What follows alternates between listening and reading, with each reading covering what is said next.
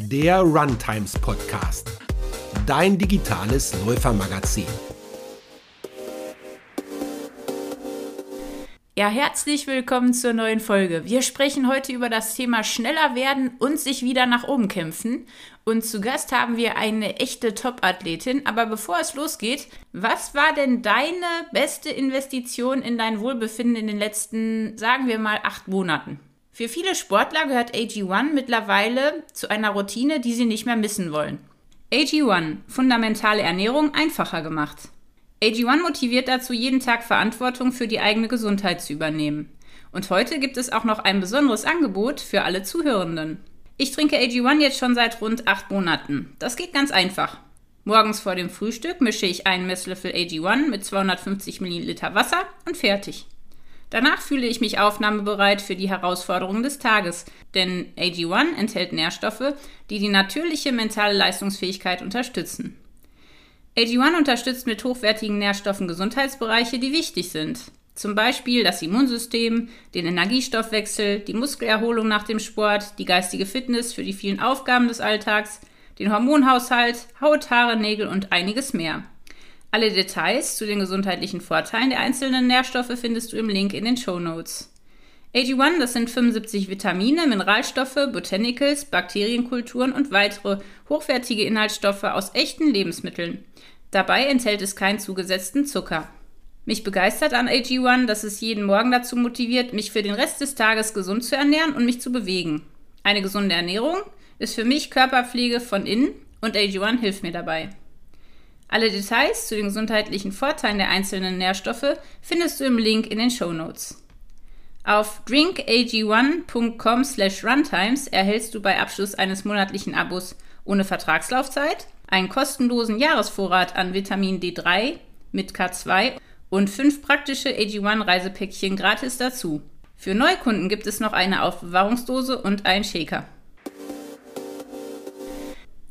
Sie galt schon als Kind als großes Talent, holte sich bei den Junioren-Weltmeisterschaften Silber und gerade erst in Kassel Gold im 200-Meter-Sprint bei der deutschen Leichtathletikmeisterschaft. Doch die Doppel-Olympionikin weiß auch ganz genau, wie es ist, ganz unten zu stehen. Wie sie sich trotz vieler Rückschläge, Verletzungen und Selbstzweifel immer wieder nach oben kämpfte, warum es sich lohnt, beharrlich zu sein und wie ihr der Durchbruch ausgerechnet auf Eis als Bob-Anschieberin gelang.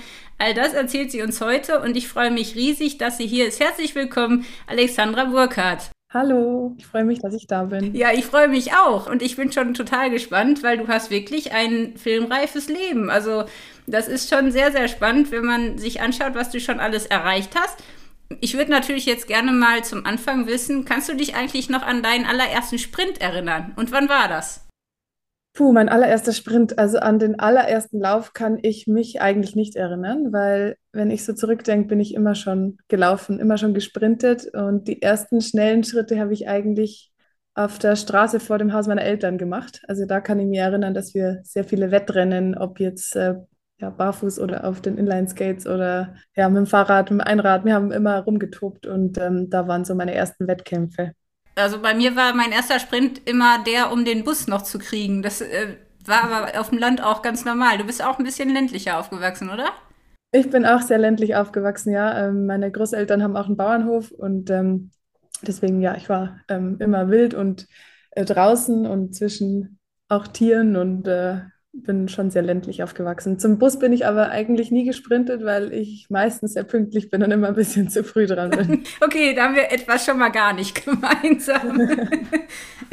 aber du wusstest auch schon als Kind, was du mal werden willst, äh, nämlich irgendwann mal bei den Olympischen Spielen teilzunehmen. Wie kam es denn dazu und vor allem, wer hat dich denn mit deiner Sportbegeisterung angesteckt? Ich glaube, meine Eltern. Also bei uns im Haus gab es so die goldene Regel, dass ähm, der Fernseher immer laufen durfte, wenn Sport lief. Das heißt, wenn Olympische Spiele äh, im TV gezeigt wurden oder auch gerade im Winter, wenn dann äh, die Wochenenden voller Biathlon und Bob im Fernsehen waren, lief der auch bei uns eigentlich rund um die Uhr. Und wir Kinder waren da auch immer total begeistert und ähm, ja, haben das immer verfolgt. Deswegen war Sport bei uns schon immer ein großes Thema, ob jetzt aktiv oder auch passiv. Und äh, wir haben einfach eine sehr aktive Kindheit gehabt, waren immer draußen, viele Aktivurlaube. Und so bin ich dann irgendwie auch zum Vereinssport gekommen. war, glaube ich, auch nötig, weil ich einfach sehr viel Energie hatte als Kind und irgendwie musste man das ja bändigen. Du bist ja jetzt, glaube ich, 29 Jahre alt, ne? Genau. Ich bin ein alt an, wenn du das jetzt so sagst. naja, ich, ich bin um einiges älter. Du bist noch sehr jung. okay. ähm, du hast ja jetzt gerade erst in Kassel Gold geholt beim 200 Meter Sprint. Und bist ja wirklich weit gekommen, wenn man das jetzt mal so sieht, äh, was du alles geleistet hast. Ähm, wenn du jetzt drei Sachen nennen müsstest, also irgendwelche Eigenschaften oder Trainingsmethoden oder auch vielleicht deine Gene oder irgendwelche Menschen, die dich geprägt haben, was sind vielleicht drei Dinge, die dich mit dahin gebracht haben, wo du heute bist? Boah, das ist äh, sehr schwierig zu sagen. Also es sind mit Sicherheit nicht nur drei Dinge. Ähm, also das ist eigentlich was, was mir über die Zeit klar wurde, dass da ganz viele Faktoren eine ganz große Rolle spielen und dass es wie ein tausendteiliges Puzzle ist, was äh, am Schluss zusammengefügt werden muss. Und wenn ein Teil fehlt, dann klappt es nicht, dann kann man nicht die Leistung bringen, von der man träumt. Man kann es eigentlich nicht in drei, drei Dingen beschreiben, aber ich würde sagen, grundsätzlich ja, meine Eltern, natürlich meine Familie, dass äh, ich halt in diesem Sportkontext so aufwachsen konnte, die haben mich da immer unterstützt, auch finanziell sehr in Zeiten, wo ich mal nicht in Förderungen und so weiter war ja, das ganze Umfeld, würde ich eigentlich sagen, ob das jetzt eben Familie, Freunde, Trainer ist, das ist so das Wichtigste für mich gewesen, in den guten wie vor allem auch in den schlechten Zeiten. Aber hm, auf drei Punkte kann ich mich leider nicht festlegen. Und so charakterlich, hast du irgendeine Eigenschaft außer deiner Pünktlichkeit, die, die dir vielleicht auch geholfen hat? Die mir geholfen hat, ich weiß nicht, ich habe eher viel gelernt vom Sport. Ähm, also ja, klar, die, die Pünktlichkeit äh, war recht wichtig. Ich kann mich erinnern, als mein Vater mich früher immer ins Training gefahren hat, ähm, hat er mir irgendwann mal gesagt, wenn ich jetzt noch einmal zu spät komme, dann fährt er mich nicht mehr. Und ähm, dann habe ich das so ein bisschen äh, ja, mir durch den Kopf gehen lassen, warum das vielleicht für ihn doof ist, wenn wir immer knapp dran sind. Und ähm, das war so der, der Punkt dann, wo ich beschlossen habe, pünktlich zu sein und eher immer ein bisschen vor der Zeit zu sein, weil ich das einfach nicht mag, wenn ich immer so einen Stress habe, ähm, wenn ich zu spät dran bin. Ja, die Beharrlichkeit, die du vielleicht vorher auch schon angesprochen hast, ähm, das Durchhaltevermögen, eben auch wenn es mal nicht läuft, aber das ist auch wiederum bedingt dann durch das Umfeld, das man hat. Also ich hatte so viel Rückhalt, so viel äh, Unterstützung, auch eben in, in, schlechten Momenten, wo ich ähm, ja vielleicht verletzt war, am Boden war, ähm, auch selbst ein bisschen die Hoffnung verloren hatte. Und da war es für mich einfach essentiell, die Leute um mich zu haben, die ich um mich habe, die, die mich aufgebaut haben, die weiter an mich geglaubt haben, auch wenn ich es vielleicht mal nicht gemacht habe. Das hat dann den Weg so geebnet für, für alles das, was dann so passieren konnte. Mhm. Vielleicht in der Rückschau, was sind denn so deine, deine schönsten und vielleicht auch die wichtigsten, das sind ja nicht immer die schönsten Erlebnisse, als Profi und Mensch? Und gibt es noch irgendein Rennen oder irgendeine Erfahrung, von der du heute noch träumst? Ja, die gibt es auf jeden Fall. Also die schönsten Momente, wenn ich so an die letzten Jahre denke, waren eigentlich bei der deutschen Meisterschaft in Braunschweig. Es war der erste Wettkampf, bei dem ich mein Potenzial mal zeigen konnte. Ich war, ähm, wurde da deutsche Meisterin über 100 Meter und am Tag später auch über 200 Meter und habe mir eigentlich selbst ein bisschen überrascht. Also ich äh, bin, würde ich sagen, nicht unbedingt mit dem Ziel dahin gegangen zu gewinnen, aber ich wusste, dass ich dass es kann. Und das war eigentlich so zum ersten Mal in meinem, meiner Karriere ähm, so präsent, dass ich mir selbst das so abgekauft habe, dass ich selbst so an mich geglaubt habe und ähm, nicht so voller Zweifel war, wie ich das äh, ganz oft vorher war, weil ich einfach sehr gut vorbereitet war, weil ich jedes Training gut machen konnte, weil ich gesund war. Ja, weil ich Freude und Spaß an meinem Sport hatte. Und das war dann für mich eigentlich so das schönste Wochenende in meiner sportlichen Laufbahn bisher. Da bin ich mit meinem Mann hingefahren, mit unserem Hund. Dann hatten wir einfach eine super schöne Zeit und irgendwie hat dann alles mal gestimmt und ich konnte zeigen, was ich eigentlich kann. Und ähm, ja, da, daraufhin durfte ich ja dann zu den Olympischen Spielen nach Tokio und mir dort auch meinen Kindheitstraum erfüllen, über 100 Meter an den Start zu gehen. Und das war schon eine sehr, sehr schöne Saison, die ich nicht mehr missen möchte und die aber auch nur möglich war, weil ich gesund war. Und ähm, deswegen ist das äh, ja das Wichtigste. Und ja, Olympia ist sowieso immer ein großes Ding für uns Sportler. Ähm, ich konnte es dann auch im Winter schaffen und habe natürlich aber auch für die Zukunft das Ziel, nochmal äh, Olympische Spiele zu erleben. Und, und davon träumst du auch oder ist es eher ein Albtraum, den du immer wieder hast? Weil ich habe irgendwie das Gefühl, mit fast allen Sportlern, mit denen ich rede, die haben einen Traum von irgendeinem Rennen oder irgendeinem Problem oder auch was ganz schön, was immer wieder auftaucht, obwohl es manchmal schon Jahrzehnte zurückliegt. Nee, eigentlich nicht. Ich versuche auch gar nicht so viel in der Vergangenheit zu denken. Ähm, also das war alles cool und schön, was ich jetzt erleben durfte und ich bin auch sehr stolz drauf und fast sogar, würde ich sagen, manchmal auch zufrieden. Also nicht zufrieden in dem Sinn, dass ich mich da jetzt auf die fahle Haut lege, aber so eine Zufriedenheit, dass es sich gelohnt hat, bisher diesen Weg so zu gehen. Und ähm, wenn ich so jetzt nach vorne schaue, dann ja, denke ich eher vielleicht auch an gar keine bestimmte Zeit oder eine bestimmte Platzierung, sondern mehr wirklich mein Potenzial vollständig auszuschöpfen. Und ich glaube einfach, dass meine persönlichen Bestzeiten, die ich bisher gelaufen bin, noch nicht das Ende der Fahnenstange sind, dass da noch was drin ist, dass ich noch schneller sein kann. Und ich würde einfach gerne rausfinden, wie schnell das ist. Und ähm, wenn das dann auch noch vielleicht bei Olympischen Spielen äh, auf die Bahn zu bringen ist, wäre das natürlich perfekt. Also, aber ähm, ja, grundsätzlich versuche ich mich da eigentlich wenig auf, auf, auf bestimmte Zeiten oder Platzierungen zu fixieren, sondern mehr auf das schnellste Ich. Du hast ja vorhin schon gesagt, dass deine Familie sehr maßgeblich daran beteiligt ist, dass du so viel Erfolg gehabt hast bis jetzt und auch wahrscheinlich noch weiter haben wirst. Also du hast scheinbar die Kunst, die richtigen Menschen um dich herum zu haben. Ähm, bei der Familie kann man sich ja nicht aussuchen, bei den Freunden und beim Trainer schon. Wie hast du das geschafft, die richtigen Wegbegleiter zu finden? Also das ist ja sehr entscheidend auch, oder? Um äh, langfristig erfolgreich zu sein. Und hast du da irgendeinen Tipp für alle Läufer, die vielleicht auch wie ich auf der Suche sind nach einem Trainer, der vielleicht noch mal ein bisschen was bewegen kann? Total, ja. Also wie gesagt, wie du schon meintest, Familie kann man sich nicht aussuchen, aber ich äh, bin ja selber auch ein bisschen engagiert im Kindersport, in der Kinderleichtathletik. Und äh, in diesem Zug vielleicht ein Appell an alle Eltern, die dazuhören, ähm, dass ihr gerade in Randsportarten ähm, echt einen wesentlichen Bestandteil zur ja, sportlichen Entwicklung eurer Kinder auch leisten könnt. Also ihr seid die Wichtigen, wenn es dann darauf ankommt, wohin zu fahren, die Kinder auf Wettkämpfe zu begleiten, da Zeit zu investieren. Und das war bei mir eben ja das A und O. Und da bin ich meinen Eltern auch unglaublich dankbar, dass die mich da so unterstützt haben. Ja, und was natürlich dann das ganz andere, ganze andere Umfeld bedingt, das ist viel Bauchgefühl. Also ich habe äh, viele, viele Menschen schon kennenlernen dürfen über den Sport. Ähm, viele tolle Menschen, viele talentierte Menschen, auch wenn ich jetzt so mein medizinisches Team um mich herum betrachte, das ist äh, ja so groß, wie gesagt, das, ist, das sind wir wieder bei dem Putzle. Das sind dann äh, 30 Leute, die mich äh, über meine Karriere bisher begleitet haben. Wichtig ist, glaube ich, dass man sich wohlfühlt und dass man ja, Menschen um sich herum hat, die einen unterstützen, die auch all in gehen, die auch da Zeit investieren.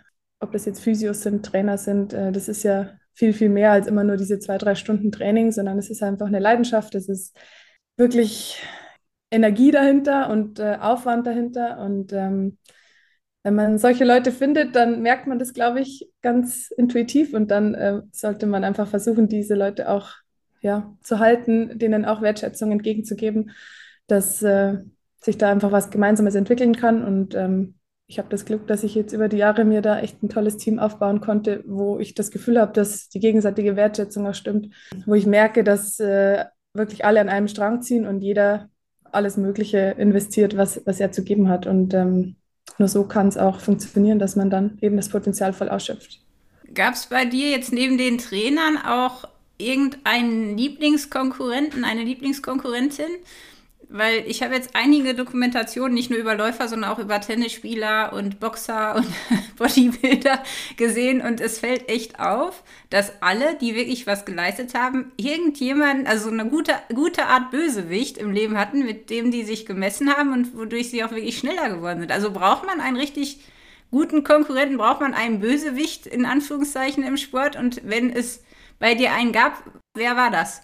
Ein Bösewicht gibt es bei mir leider nicht. Oder zum Glück nicht, muss ich sagen. Also ich habe über den Lauf der Zeit echt viele, viele Athleten und Athletinnen getroffen, die, die mich inspiriert haben und mich immer noch inspirieren, von denen ich äh, auch viel lernen konnte. Ähm, ob das jetzt Menschen waren, mit denen ich äh, in einer Trainingsgruppe trainieren durfte oder sogar Menschen auch aus anderen Sportarten ich finde, man kann einfach mega viel von, von anderen auch lernen. Und ähm, auch ich habe mir äh, viele Dokus schon angeschaut über andere oder über erfolgreiche Sportler, Sportlerinnen, über erfolgreiche Karrieren. Und ich finde es einfach immer wieder inspirierend und man kann eigentlich von jeder Geschichte was anderes mitnehmen und sich motivieren lassen. Und ich glaube, was alle gemeinsam haben, ist aber diese Beharrlichkeit, weil bei niemandem ging es immer nur bergauf. Also ich kenne eigentlich keine Geschichte, die immer nur rosig ist und die immer nur eine positive Richtung kennt. Jeder, jede hatte irgendwie auch mal Rückschläge und ähm, es ist schön zu sehen, dass wenn man dranbleibt, dass man es doch in den meisten Fällen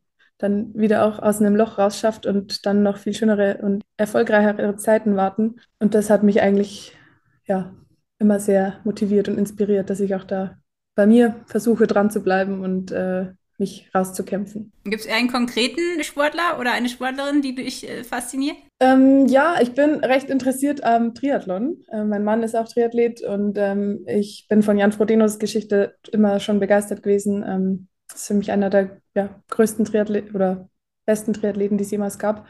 Äh, sehr beeindruckende Geschichte, auch jetzt kürzlich wieder eine Verletzung gehabt äh, und wieder zurückgekommen, aber auch in der Leichtathletik. Also wenn ich Alison Felix anschaue, die auch abseits der Bahn so viel geleistet hat für ihren Sport, auch für Frauen generell. Es gibt so viele inspirierende Geschichten. Ähm, schwierig, sich auf ein oder zwei festzulegen, aber ja, die beiden wahrscheinlich. Du sagtest gerade, der Umgang mit den Rückschlägen und mit den Tiefen ist entscheidend. Und da würde ich natürlich von dir gern wissen, bei dir gab es ganz offensichtlich auch Phasen, in denen es überhaupt nicht rund lief. Vielleicht kannst du uns ein bisschen erzählen, wie das war. Die Verletzungen, die Selbstzweifel, die schwierigen Zeiten. Wann waren die und wie bist du damit umgegangen? Die waren bei mir ähm, ja so eigentlich von im Übergang von der Jugend zu, zum Erwachsenenbereich. Da ging das dann zumindest mal los. Äh, dann war einfach immer wieder mal was. Ist ja auch in den selten, seltensten Fällen so, dass äh, jemand von Verletzungen ganz verschont bleibt. Aber so der Höhepunkt des Ganzen war dann eigentlich in dem Jahr 2019. Das Jahr eigentlich vor den Olympischen Spielen in Tokio, ähm, wo ich dann ähm, ja wirklich keine Wettkämpfe mehr gemacht habe im Sommer, viele Schmerzen hatte.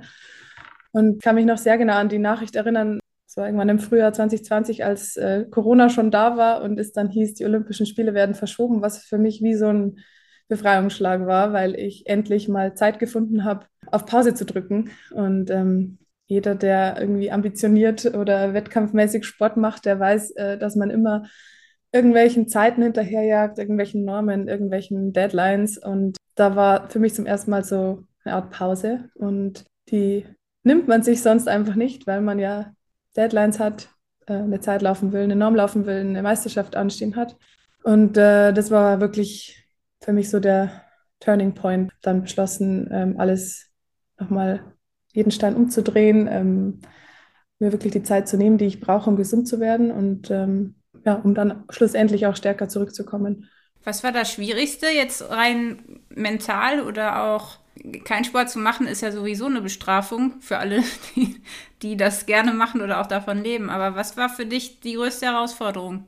Ja, also ich habe nicht keinen Sport gemacht. Ich habe einfach anderen Sport gemacht. Ich habe viel Reha-Training gemacht. Habe äh, manchmal sogar einfach versucht, alles 180 Grad anders zu machen, als ich es vorher gemacht habe. Auch für, für den Kopf eben, um mal was Neues zu haben, um diese alten Muster aufzubrechen. Aber klar, mental war es natürlich ähm, schon sehr schwierig. Aber es war auch eine Chance. Also ich habe ja gewusst, ich habe jetzt die Zeit und kann das alles machen und kann auch meinen Lauf wie ein Blatt Papier wieder neu äh, aufbauen, neu, neu schreiben, meine Technik, äh, meine Vorbereitung wirklich alles das zu machen, um dann äh, für das eigentliche Training auch gewappnet zu sein. Ja, und klar, mental war das schon schwierig. Also ich, hab, ich arbeite auch sehr intensiv mit einem Mentaltrainer zusammen. Da war es halt dann nicht nur wichtig, auf der Bahn und im Gym alles vorzubereiten für, für den Wettkampf und für ja, die persönliche Bestzeit, sondern auch mental und da auch den Weg zu bereiten. Also ganz klassisch sich das auch vorzustellen, ähm, groß auch zu denken, also sich selbst nicht zu limitieren, ähm, wirklich jeden Bruchteil dieses 100-Meter-Rennens zu visualisieren, um dann vorbereitet zu sein, dass, äh, auf das, was kommt, dass man dann auch nicht überrascht ist, dass man einfach genau weiß, wie es geht. Und das hat dann eigentlich ganz gut geklappt. Gibt es irgendwas ganz Verrücktes, was du ausprobiert hast, wo du im Nachhinein denkst, das war vielleicht ein bisschen, bisschen daneben? Oder weil, wenn man Zeit hat, probiert man ja aus und du sagtest auch, du hast echt alles mal ganz anders gemacht. Und gab es einen Satz, der dir besonders geholfen hat in der Zeit? Ich habe ähm, im Zuge einer Knieverletzung dann eine Blutegeltherapie gemacht. Echt, das, das wollte ich jetzt auch mal machen. Ja, crazy, aber ich würde es auch wieder machen. Also ich weiß jetzt nicht, ob das dann äh, 100 Prozent den Ausschlag gegeben hat, aber es hat sich auf jeden Fall von dem Zeitpunkt an dann äh, was verändert und ähm, natürlich mit ganz viel Training nebenher waren dann auch die Knieprobleme weg. Ja, aber das war schon sehr verrückt. Aber mal ein anderes Gefühl, hat mal diesen dumpfen Schmerz, der ständig da war, einfach überlagert und ähm, das hilft ja dann auch auf dem Kopf, um, da wieder wegzukommen von dem, was man immer fühlt oder denkt zu fühlen. Das war wie so ein Reset. Das war ganz gut, kann ich sehr empfehlen. Und wie oft hast du das gemacht? Nur einmal. Also nur einmal und bleiben dann halt ein paar Narben, aber. Oh, ich finde das irgendwie eklig. Also ich will das ja jetzt auch mal machen, aber. ja, ich äh, dachte auch, dass ich es sehr eklig finde. Habe mir auch ein Buch mitgenommen, weil ich dachte, ich schaue da eh nicht hin. Ähm, und dann war ich sehr fasziniert von diesen Tierchen, was die da leisten. Und es ist eigentlich wirklich ein Wunder der, der Natur, wenn man sich da mal ein bisschen reinliest. Ist schon, ja, kann ich empfehlen. Ja, und das soll echt bei Arthrose helfen und bei Entzündungen und bei allem Möglichen. Ne? Das ist total spannend. Du hattest einen Ermüdungsbruch, du hattest Selbstzweifel und warst wirklich relativ lange verletzt. Und dann kam aber dein Durchbruch, eigentlich nach dieser Krise, ne? Dass du genau. tatsächlich auf Eis als Bob-Anschieberin einen Durchbruch erlebt hast. Das ist natürlich jetzt für uns Läufer total spannend, weil ehrlich gesagt habe ich überhaupt keine Ahnung, wie man auf die Idee kommt, Bob-Anschieberin zu werden. Ich habe mir das jetzt auch mal angeguckt und das ist ja wirklich äh, ein Sport, den wir gar nicht so richtig auf dem Schirm haben. Wie kam es dazu und was hast du genau aus dieser Zeit am meisten mitgenommen für dein Leben jetzt auch auf der Bahn? Also wenn ich ganz ehrlich bin, war es ja auch nicht meine Idee. Also der Bobverband hat mich gefragt, ob ich mir das grundsätzlich mal vorstellen könnte oder das mal ausprobieren möchte. Und da wurde ich in der Vergangenheit schon öfter gefragt und habe da immer abgelehnt, weil ich äh, ja erstmal in der Leichtathletik mein, meine Ziele erreichen wollte und äh, da mal wirklich zeigen wollte, was in mir steckt, wie schnell ich laufen kann. Und dann nach Tokio, nach den Olympischen Spielen, haben sie mich wieder gefragt. Und auch da war ich im ersten Moment so, hä, nee, jetzt ja nicht, weil jetzt läuft es ja im Sprint mega gut. Ähm, und dann habe ich aber ein, zwei Nächte drüber geschlafen, dachte mir, naja, aber eigentlich ja genau jetzt, weil ähm, genau jetzt bin ich ja auch nur eine Bereicherung dann für, für den Schlitten, weil ähm, nur wenn ich schnell bin, dann kann meine Pilotin auch damit arbeiten. Und ja, so habe ich dann Mariama Yamanka kennengelernt. Ähm, nicht viel Zeit, ein Team zu werden. Also die, ganze Reise ging ja circa vier Monate und ähm, ja, dann saß ich auf einmal schon in dem Schlitten bei meinem ersten Weltcup und irgendwie hat es ganz gut geklappt. Da wurden wir gleich Vierter. So sind wir die Olympiareise angegangen. Jetzt kann man natürlich sagen, was macht eine Sprinterin im Bob? Aber eigentlich äh, ist mein Job nur 40 Meter anzuschieben und das ist genau das, was ich auch im Sprint mache. 40 Meter beschleunigen. Klar, mit einem Sportgerät vorne dran. Ein bisschen äh, Technik muss man da schon noch erlernen, aber äh, grundsätzlich geht es darum, schnell zu laufen, so schnell wie möglich und den Schlitten mit zu beschleunigen und dann sich relativ klein machen und der Pilotin vertrauen. Und da hatte ich ja mit Mariama eine amtierende Olympiasiegerin äh, vorne drin. Ja, das hat mir natürlich schon geholfen, dass ich da nicht totale Angst hatte. Also das sind ja Geschwindigkeiten und du musst ja auch da irgendwie reinspringen und das ist ja schon echt gefährlich, ne? Also ich meine, das sind Geschwindigkeiten, da wird einem ja fast schlecht, wenn man das sich anguckt. Ja, also ich würde schon sagen, dass es gefährlicher ist, als einfach nur geradeaus zu sprinten. Ja. Zum Glück sind wir nie gestürzt. Das ist äh, eigentlich schon was, was zum Bobsport dazugehört. Ähm, gibt kaum jemanden, der nicht stürzt. Ich glaube, ich war eigentlich dann am Schluss die einzige im deutschen Team, die das Glück hatte, äh, nie stürzen zu müssen. Dank Mariama, äh, sehr gut äh, gefahren. Aber ja, ähm, es sind natürlich schon andere Geschwindigkeiten. Also der Bob äh, hat bis zu 130 Stundenkilometer. Ähm, es ist äh, ja wie eine Achterbahn. Also viele Richtungswechsel, man, man sieht ja auch nichts. Also ähm, als Anschieberin bist du hinten, machst dich ganz klein, siehst maximal den Schlittenboden oder hast die Augen zu. Deswegen, ja, was ist es dann auch wichtig, dass du dir die Bahn verinnerlichst, dass du weißt, wo du bist, weil dein zweiter Job ist noch zu bremsen und ähm, das solltest du bestenfalls nicht vor der Ziellinie machen und auch nicht zu spät.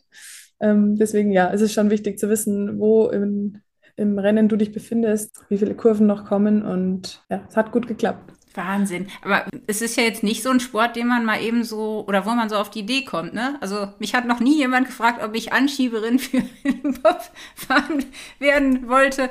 Kann man das einfach auch machen? Also wahrscheinlich nur in den Regionen, wo auch Bobsport betrieben wird. Also bei euch in Süddeutschland ist es wahrscheinlich ein bisschen einfacher. Aber ist das so ein Sport, den man vielleicht, wenn man richtig schnell ist, auch mal ausprobieren sollte? Also jetzt ist das eine Alternativsportart, die du empfehlen würdest? Und was gibt es sonst noch für Sportarten, die du äh, ja einfach allen Läufern ans Herz legen möchtest, gerade auch im Hinblick auf langfristige Gesundheit?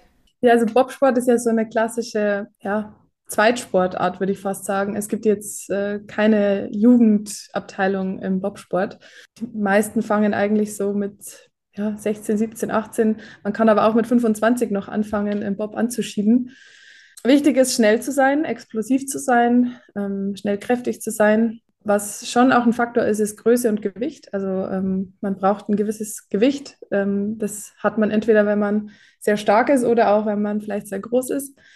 Aber grundsätzlich kann, wenn man schnell ist, das jeder machen, jeder probieren. Es kann sowieso jeder probieren. Es gibt bei den Bahnen immer auch so eine Art Taxi-Bob-Fahrt. Also falls jemand mal die Möglichkeit hat, das zu machen, äh, kann ich das sehr empfehlen.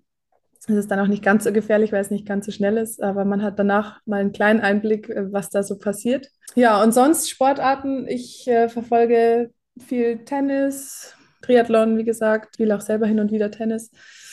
Ähm, Fahrrad, Radfahren, Tour de France schaue ich auch gerne an. Selbst bin ich da eher so der Hobbyradfahrer und nicht so weit und lieber mit Motor, aber vielleicht ändert sich das mal, wenn meine aktive Karriere irgendwann zu Ende geht.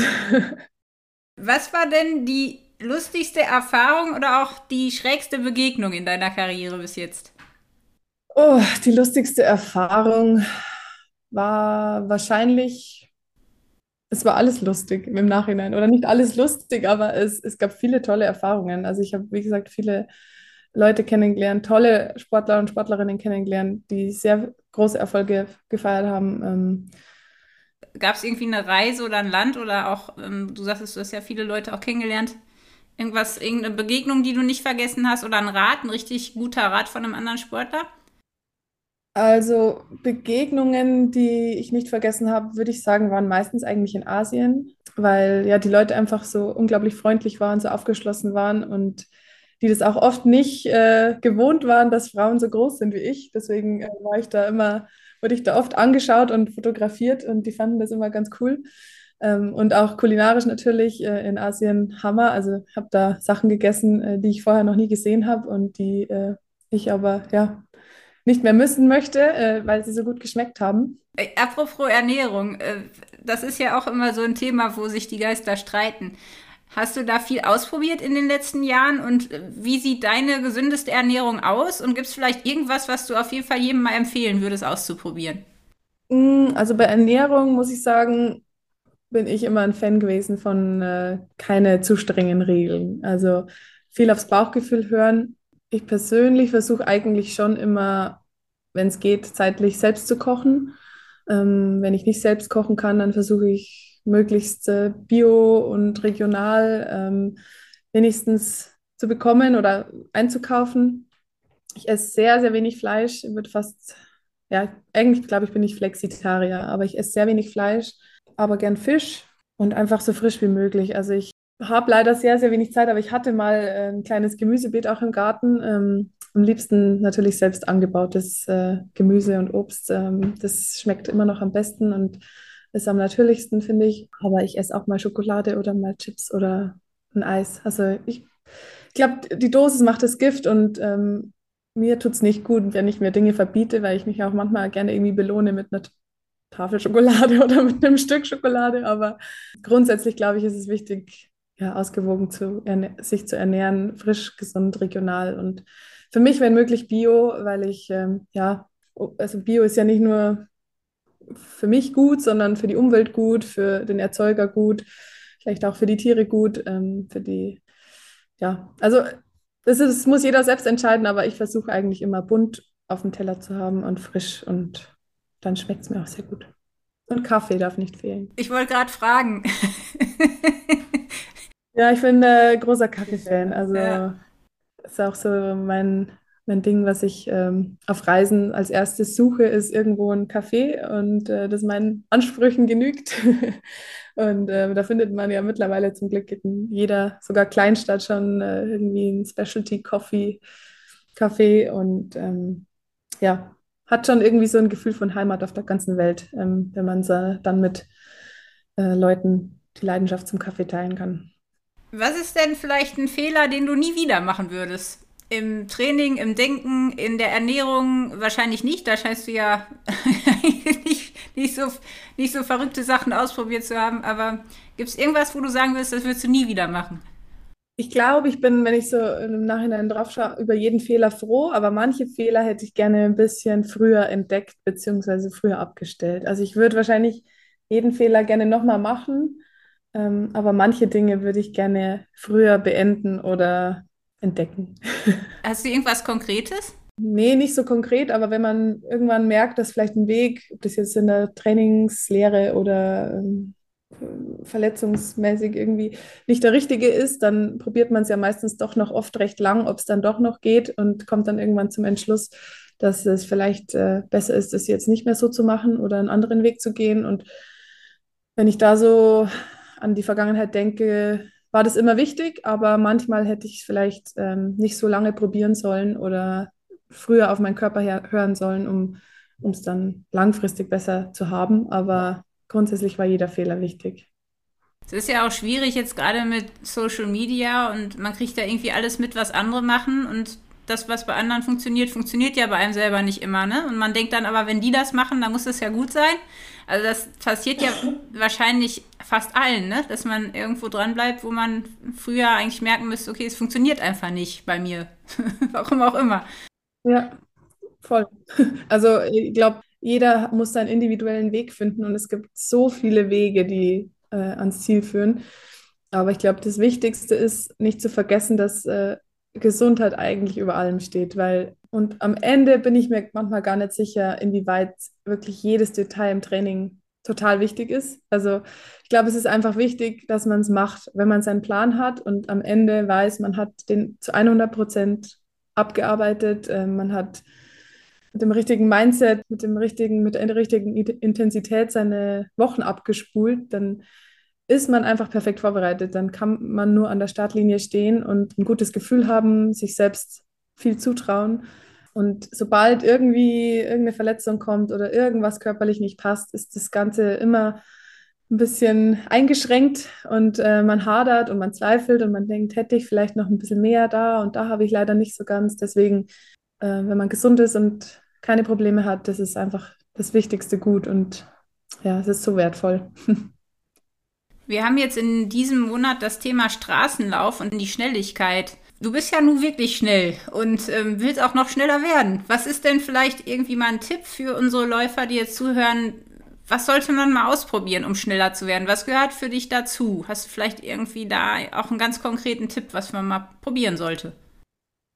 Ja, ich bin natürlich jetzt kein Straßenlauf-Experte und alles, was länger als 200 Meter ist, ist äh, nicht mein Gebiet. Aber ich glaube, dass man sich ganz oft viel zu viel aufs Laufen konzentriert. Und ich habe gemerkt, eben auch um gesund zu bleiben, gesund zu sein, ist das abseits von der Bahn, was ich mache, das Reha-Training, das Krafttraining, Stabi-Training, einfach meinen Körper zusammenzuhalten, ähm, so viel wichtiger noch als das eigentliche Techniktraining. Klar, es ist wichtig zu laufen, seine Kilometer zu machen in, in, in der La Langstrecke sowieso, aber ich glaube, das wird immer noch viel zu sehr vernachlässigt. Was macht man abseits der Bahn und abseits der Straße?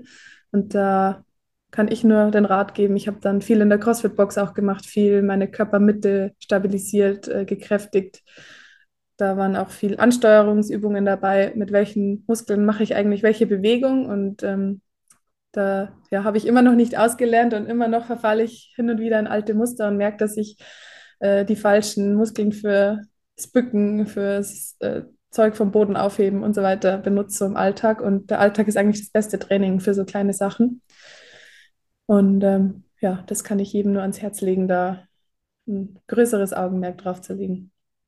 Und wie schaffst du das hin so im Alltag mit dem Training? Also wie viel trainierst du? Wie kriegst du das hin mit deiner Familie, deinen Freunden? Hund ist ja auch noch da. Das alles unter einen Hut zu kriegen, hast du da für dich irgendwie so eine Regel, die dir hilft? Ja, also natürlich, wie, schon, wie schon am Anfang gesagt, es ist einfach wichtig, ein gutes Umfeld zu haben, die dafür auch Verständnis haben. Also alle Menschen um mich herum äh, wissen, dass Zeit beim ihren rares Gut ist und ähm, dass ich halt manchmal auch nicht dabei bin und nicht da bin ähm, und dass sich das aber auch irgendwann mal wieder ändern wird.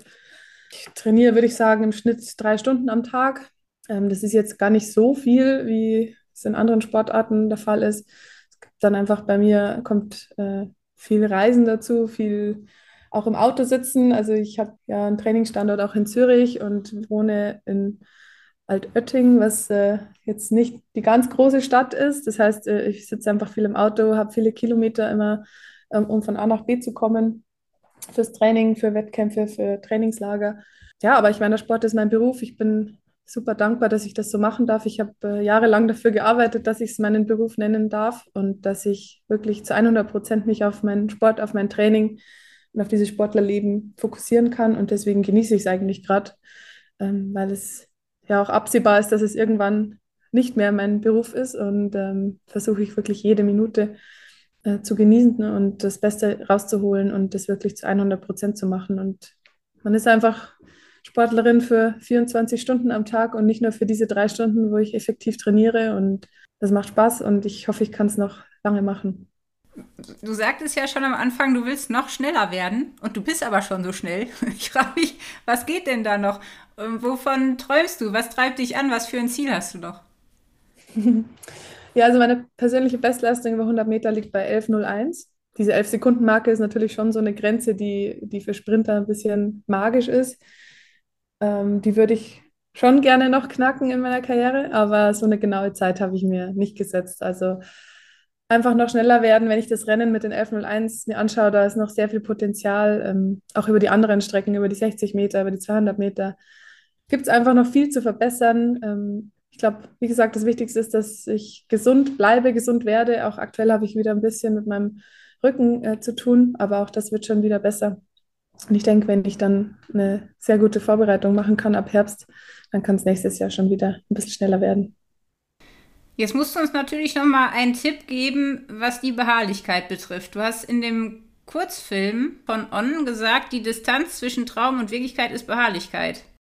Wie kann man ja. denn Beharrlichkeit im Alltag üben? Weil ich glaube, das ist für viele so eine Sache, ja, das hätte ich gerne, aber so nach dem Motto, äh, gib mir Geduld, aber sofort ist das mit der Beharrlichkeit ja auch so eine, so eine Geschichte.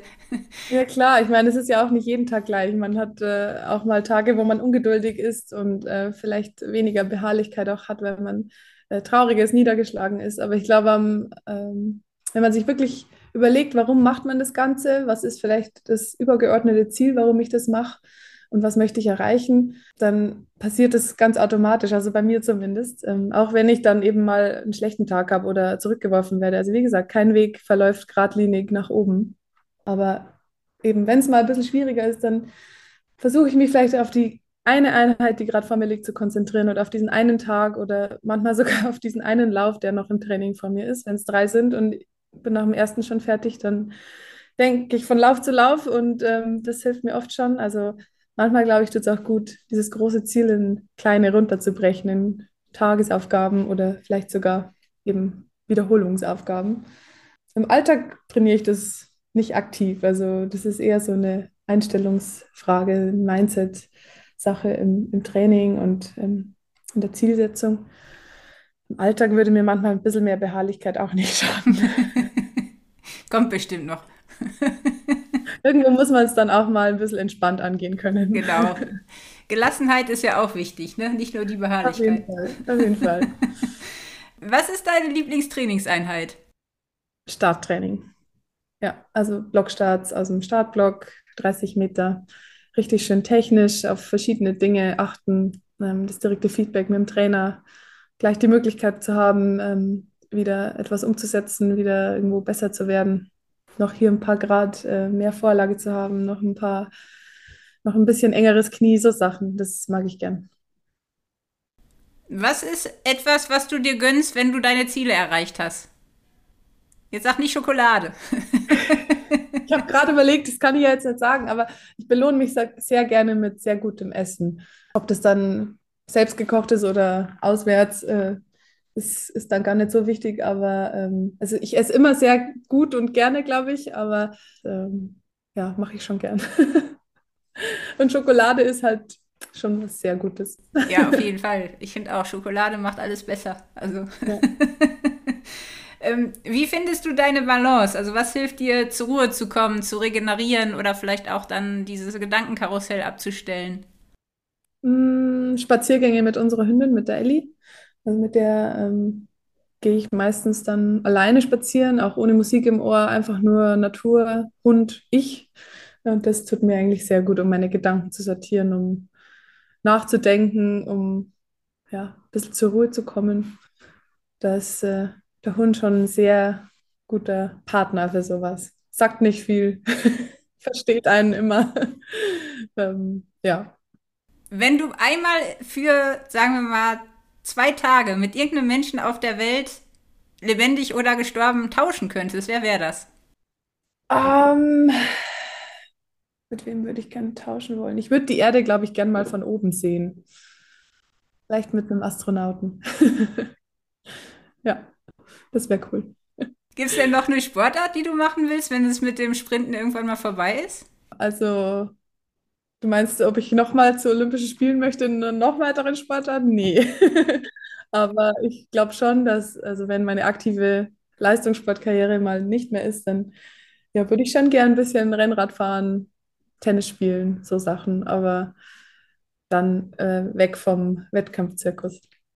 Viele von uns laufen ja immer ihre Runden, fünf Kilometer oder zehn oder auch länger. Die Tatanbahn ist jetzt nicht der beste Freund von vielen von unseren Hörern, das weiß ich. was würdest du denn mal empfehlen, was vielleicht mal richtig Lust macht aus Sprinten? Was Lust macht auf Sprinten. Also ich glaube, Lust auf Sprinten macht vor allem, wenn man sich dabei nicht wehtut, gerade wenn man es nicht so oft macht.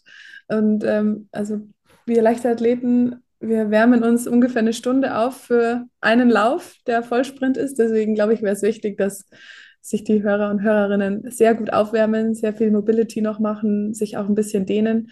Aber so Reaktionssachen finde ich ganz cool. Das macht immer recht viel Spaß. Also wenn man vielleicht sogar in der Gruppe ist und man liegt auf dem Boden, auf dem Rücken, in der Hocke und äh, hat vielleicht auch mal die Augen zu, das ist, äh, glaube ich, ganz lustig. Oh ja. Dann klatschen. das werden wir ausprobieren.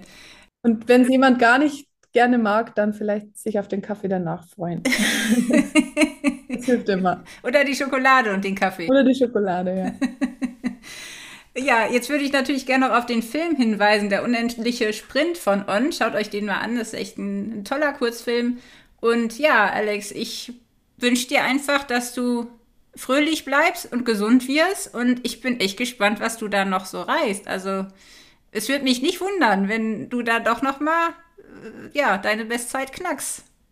Ja, das hoffen wir natürlich. Aber vielen, vielen Dank und ähm, ja, dir auch alles Gute und ich hoffe, dass wir uns irgendwann in der Zukunft nochmal hören. Vielleicht dann mit einer neuen Bestzeit. Ja, das würde mich auch echt freuen. Also auch das äh, mit dem, mit dem Bob anschieben, also ich würde das echt gerne mal sehen, weil ich finde das wirklich spannend. Also ich habe das noch nie gesehen, aber ich habe es von einer Freundin gehört, dass dass das echt total der interessante Sport ist. Auch zum, ähm, also einfach mal dabei zu sein, sich das mal anzugucken. Ne? Ich habe bis jetzt noch nie damit irgendeinen Kontakt gehabt. Also. Ja, unbedingt. Also ich kann es jedem nur empfehlen, ähm, auch das mal vor Ort zu sehen.